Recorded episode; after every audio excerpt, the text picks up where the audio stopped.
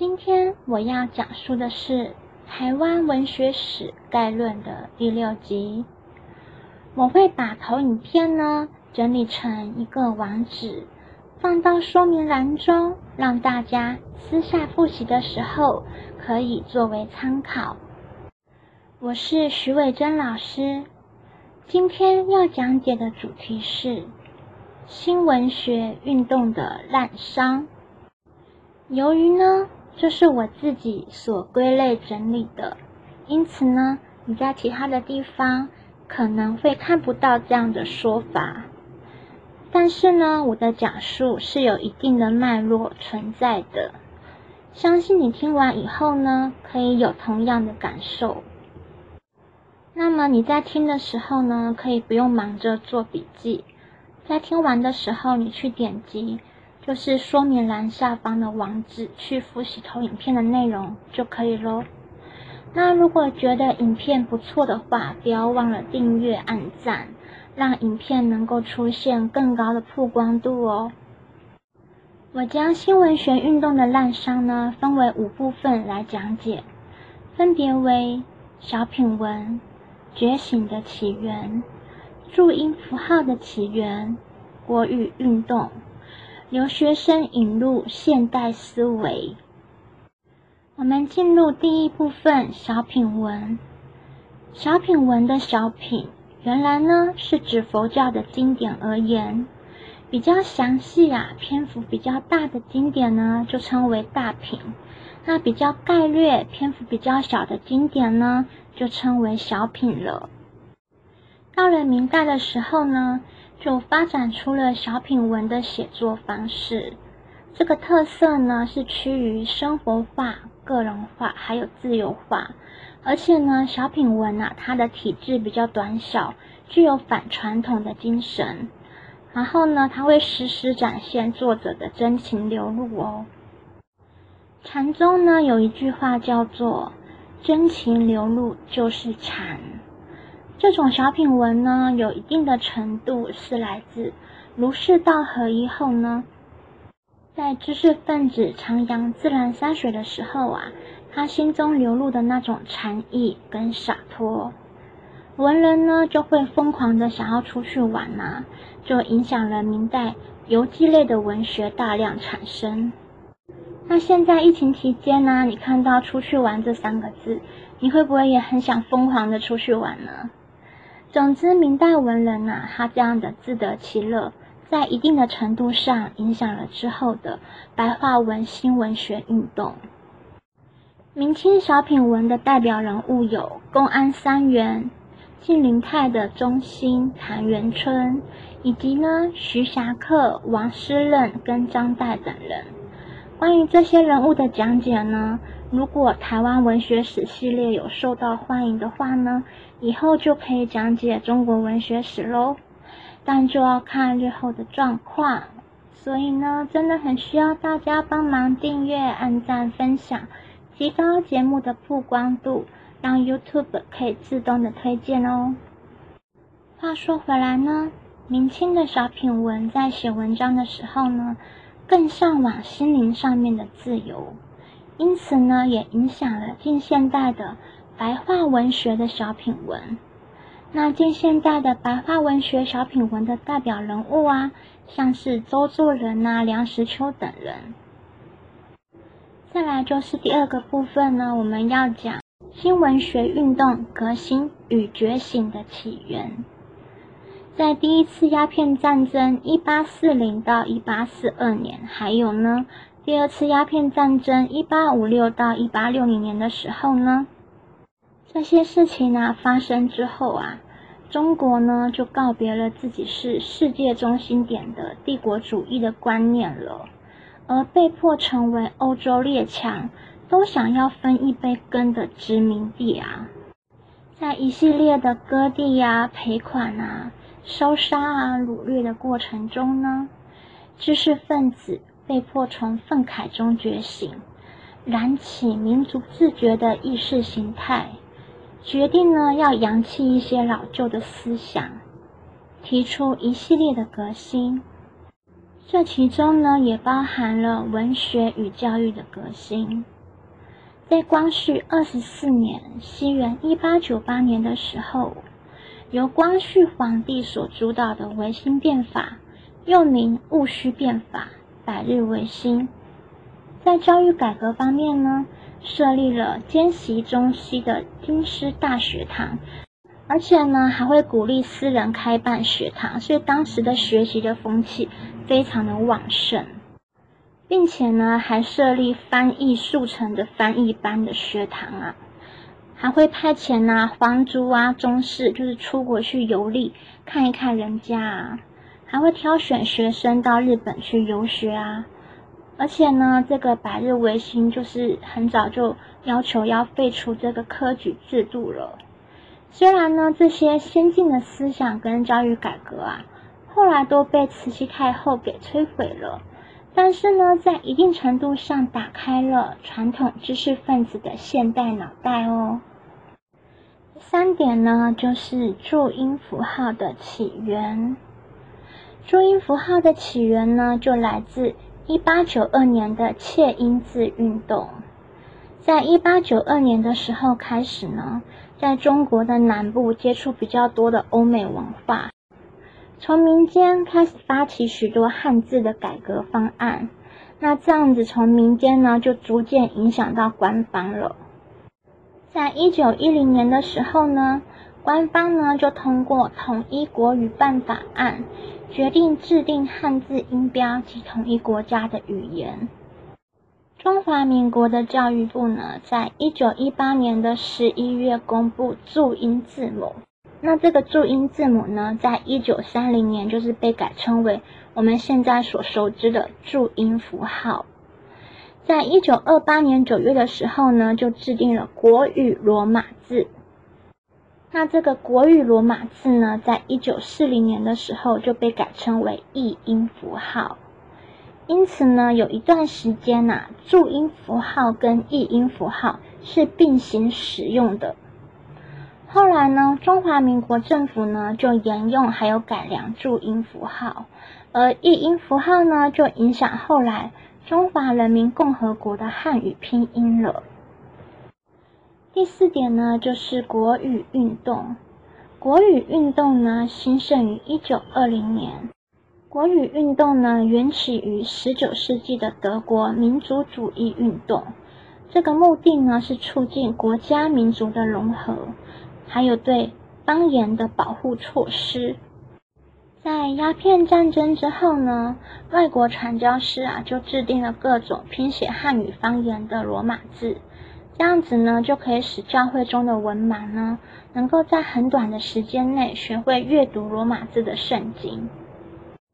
从晚清以来呢，历经五十多年的国语运动中，提出了言文一致还有国语统一的标准，为日后的白话文的新文学运动呢打好了基础。那我们来看一下国语运动的流变。在一九一一年的时候呢，中华民国正式成立，继续推行国语运动。在一九一三年的时候呢。国语就成为中国的国家正式语言。当时的中华民国呢，就是简称为中国，所以跟我们现在称的中国是不一样的。在一九一六年的时候呢，中华民国政府开始宣传言文一致，就是说呢，你说的话跟你写的文章是要一致的，并且创办国语周刊。推广国语为共同的语言，而言文一致呢，也就是白话文新文学运动所强调的“我手写我口”。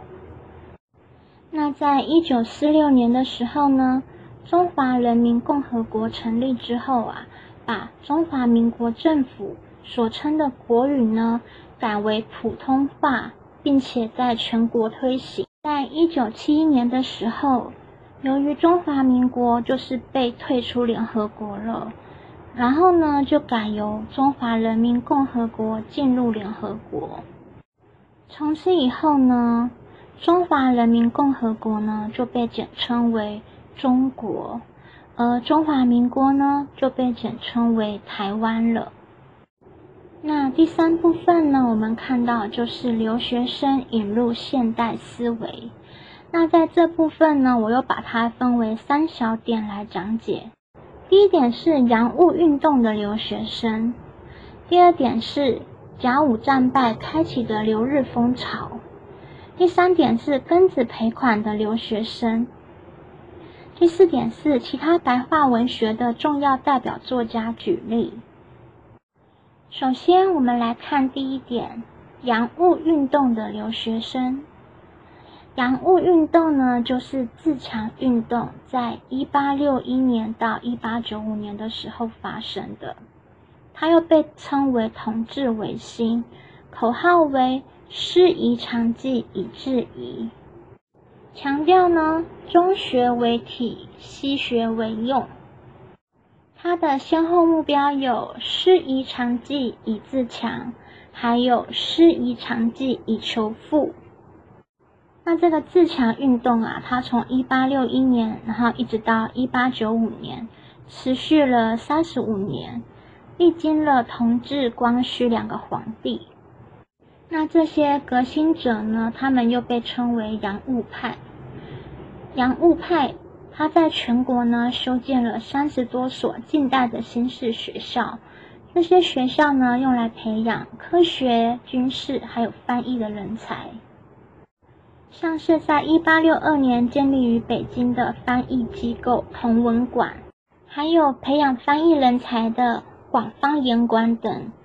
清朝呢，在一八七二到一八七五年的时候呢，就先后派出四批，共一百二十名，平均年龄呢只有十二岁的儿童。